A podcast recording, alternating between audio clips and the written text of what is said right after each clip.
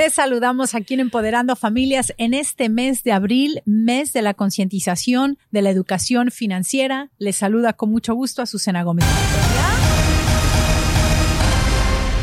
Y estoy feliz de poder compartir esta información con la bella idea. Hola, hola, ¿cómo están todos? Ha sido un mes intenso, ¿verdad? Un mes lleno de información. Yo sé que muchos de pronto estén diciendo, ay, estos ahí vienen otra vez con la educación financiera, pero necesitamos seguir creando conciencia, mi capi. Ay, ay, Bien, gracias a Dios. Mire, si le molesta que hablamos de la educación financiera, qué bueno. Así empecé, así, así empecé yo, ¿eh?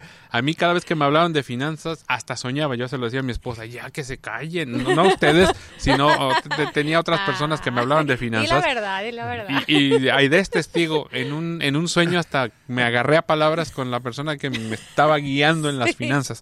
Y es parte, así cuando nos echan limoncito en la herida duele, pero cicatriza.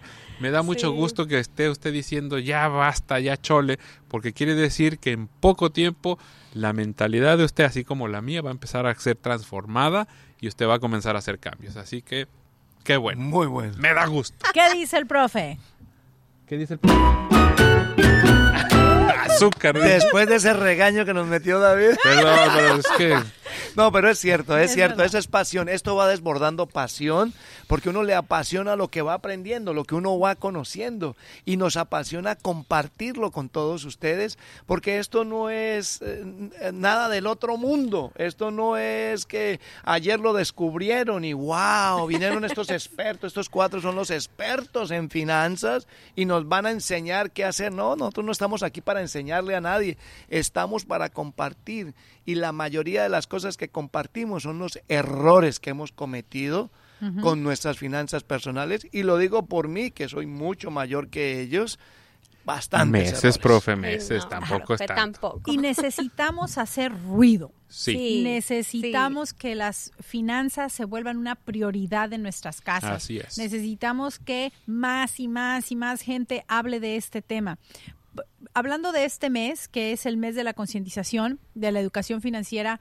me hace pensar, por ejemplo, en años atrás, décadas atrás, cuando se empezaba a manejar el tema de hacer conciencia por el cáncer, ¿no? Eh, las campañas que se empezaron a hacer y hay un mes donde creamos conciencia para una mejor alimentación, donde creamos conciencia para investigar más sobre nuestra salud, para evitar un problema tan grave como lo es el cáncer. Pues unas malas finanzas pueden ser un cáncer terrible en nuestro hogar, ¿no? Porque eso puede llevar también a una enfermedad. Entonces, si no si no lo vemos desde un punto de vista que tiene que ser una prioridad y que necesitamos empezar a ponerle atención, entonces, ¿dónde vamos a quedar? Y es algo saludable. Cuando empiezas a darte cuenta de que has cometido errores, pero que puedes ir corrigiendo muchísimos de ellos. No te vas a convertir de la noche a la mañana, pero es saludable ir entendiendo todo esto porque sabes que por más errores que hayas cometido, siempre hay una salida. Siempre puedes cambiar, siempre puedes modificar, siempre puedes mejorar tus hábitos. Y lo más hermoso de todo eso, los legados que puedes empezar a dejar en tu familia. Yo, en eso especialmente, es lo que me apasiona de esto. No tanto lo que estoy aprendiendo, sino primero lo mucho que podemos compartir con muchísimas familias y segundo, dejar ese legado inmenso dentro de los jóvenes. ¿no? Tenemos un gran equipo de producción que nadie pasa de los 30 años. Esto es juventud. Imagínense, imagínense lo que estos muchachos... Lejos estamos de los 30. sí, yo estoy lejos. Entonces, chicos, pensemos en las principales metas financieras que tenemos como familia, para que de esa manera podamos empezar a tener esas finanzas saludables, para que no, no solamente soñemos, sino que nos lo propongamos como meta. Una meta tiene una fecha, una meta tiene un plan de acción, una meta no tiene un, una manera de decir, ¿sabes qué?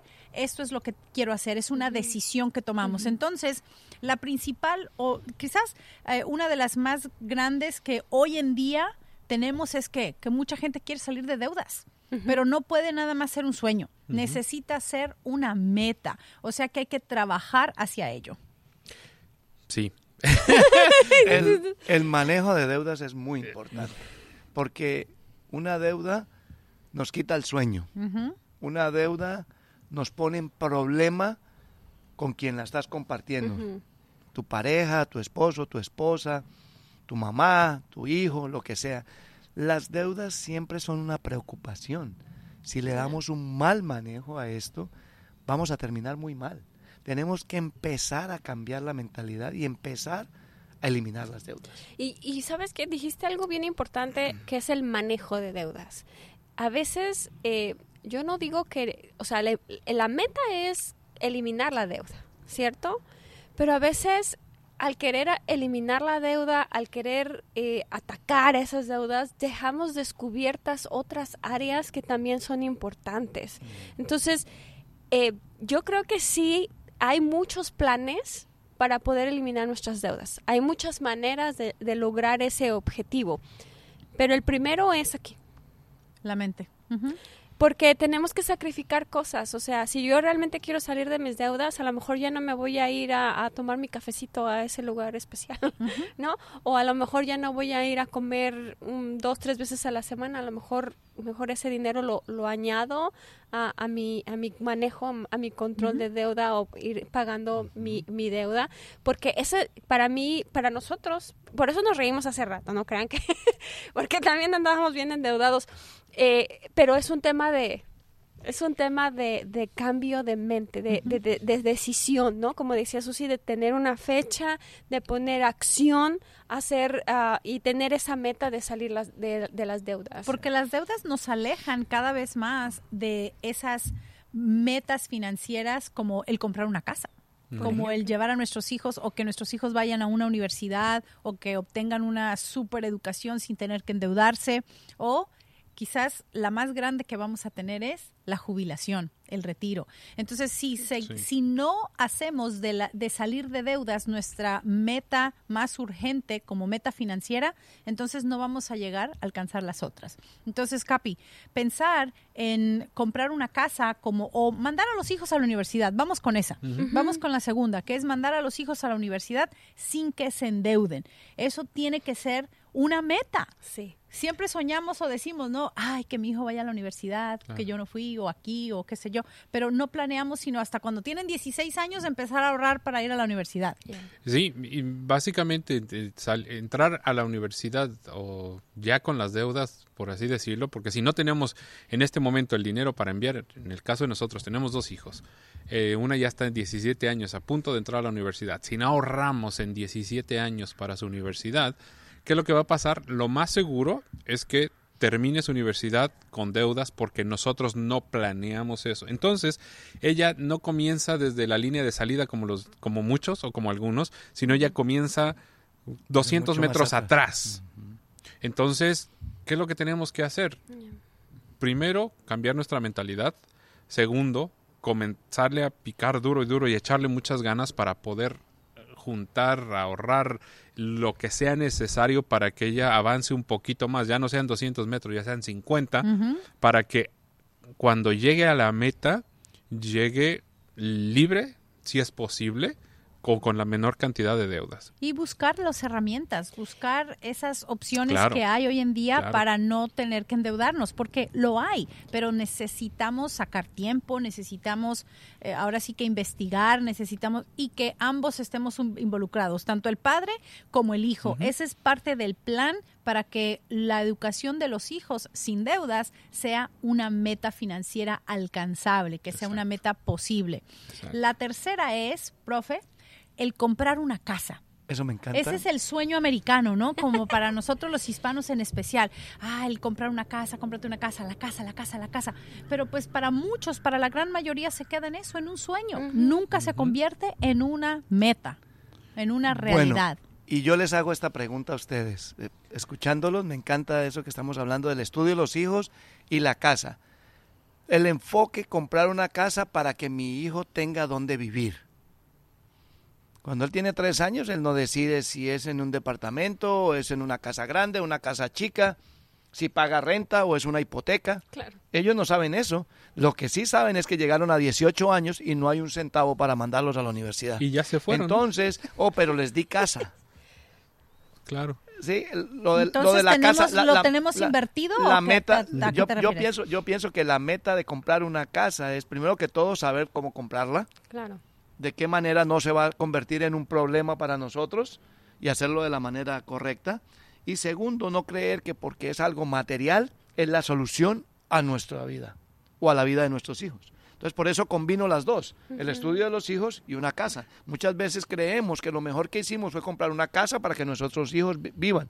Igual donde vivamos van a vivir con nosotros, pero nunca planeamos para la universidad de ellos. Entonces, hay como confundido un poco eso. No es que yo tengo que... Mi meta es comprar una casa. No importa cómo y lo que me toque hacer, pero voy a comprar una casa porque quiero que mis hijos tengan su casa.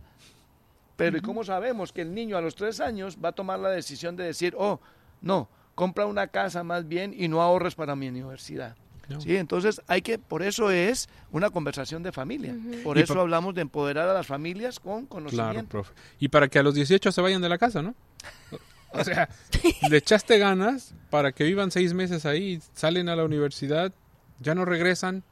¿Y el, cuál era el propósito de tener la casa? Mis hijos, pero mis hijos ya volaron, entonces... Y yo creo que ahí, yo creo que esa es la clave, los propósitos. O sea, yo le decía a él, yo eh, una casa es para nosotros. Para que yo no tenga que no tengamos que vivir en una casa de retiro o con alguno de nuestros hijos. O sea, la casa no es para nuestros hijos, es para nosotros. Pero depende mucho del objetivo y del propósito que como familia tengamos al planear esas compras o al hacer. Hay muchachitos que sus papás les han ahorrado para la universidad y resulta que no quieren ir a la universidad. Entonces, es, es un tema que se tiene que conversar en familia y ver hacia dónde se encaminan esos recursos. Y sé que estamos terminando, pero la repercusión que tiene el mal manejo de deudas, el no prepararnos para la universidad de nuestros hijos, el comprar una casa sin saber, sin tener el conocimiento y llegamos a grandes y no tenemos dinero para retirarnos. Y la cuarta dijimos el retiro, ¿no? La jubilación, La jubilación. es la meta financiera más grande que vamos a tener. No podemos esperarnos a tener 45, 50 años para empezar a ahorrar para nuestro retiro. Necesitamos conocimiento desde que somos jóvenes, desde el primer día que empezamos a trabajar y empezamos a generar dinero, necesitamos aprender cómo trabaja el dinero y cómo me voy a preparar para alcanzar mis metas bueno, financieras. me. Así como cuando nace el niño ya le tenemos que planear para la universidad, cuando salimos de la universidad ya tenemos que estar planeando nuestro retiro. retiro. Por lo menos hay que tenerle el nombre. No, exacto. Muchas personas nos preguntan, bueno, Vamos. ¿cuándo es la edad ideal para jubilarnos o para prepararte para el retiro? este es el que decide. El- este decide cuándo nos jubilamos, pero cuándo empiezo a ahorrar, cuándo es una buena edad. O no, el momento es ya, Ya. porque si no lo ha hecho, evidentemente ya está tarde. Si no ahorró Claro. para la universidad de sus hijos, ahórrele para su retiro. Claro, claro. Ahorra o nunca. Ahora, Ah, ahorra o nunca. Muy bueno. andas, andas inspirado.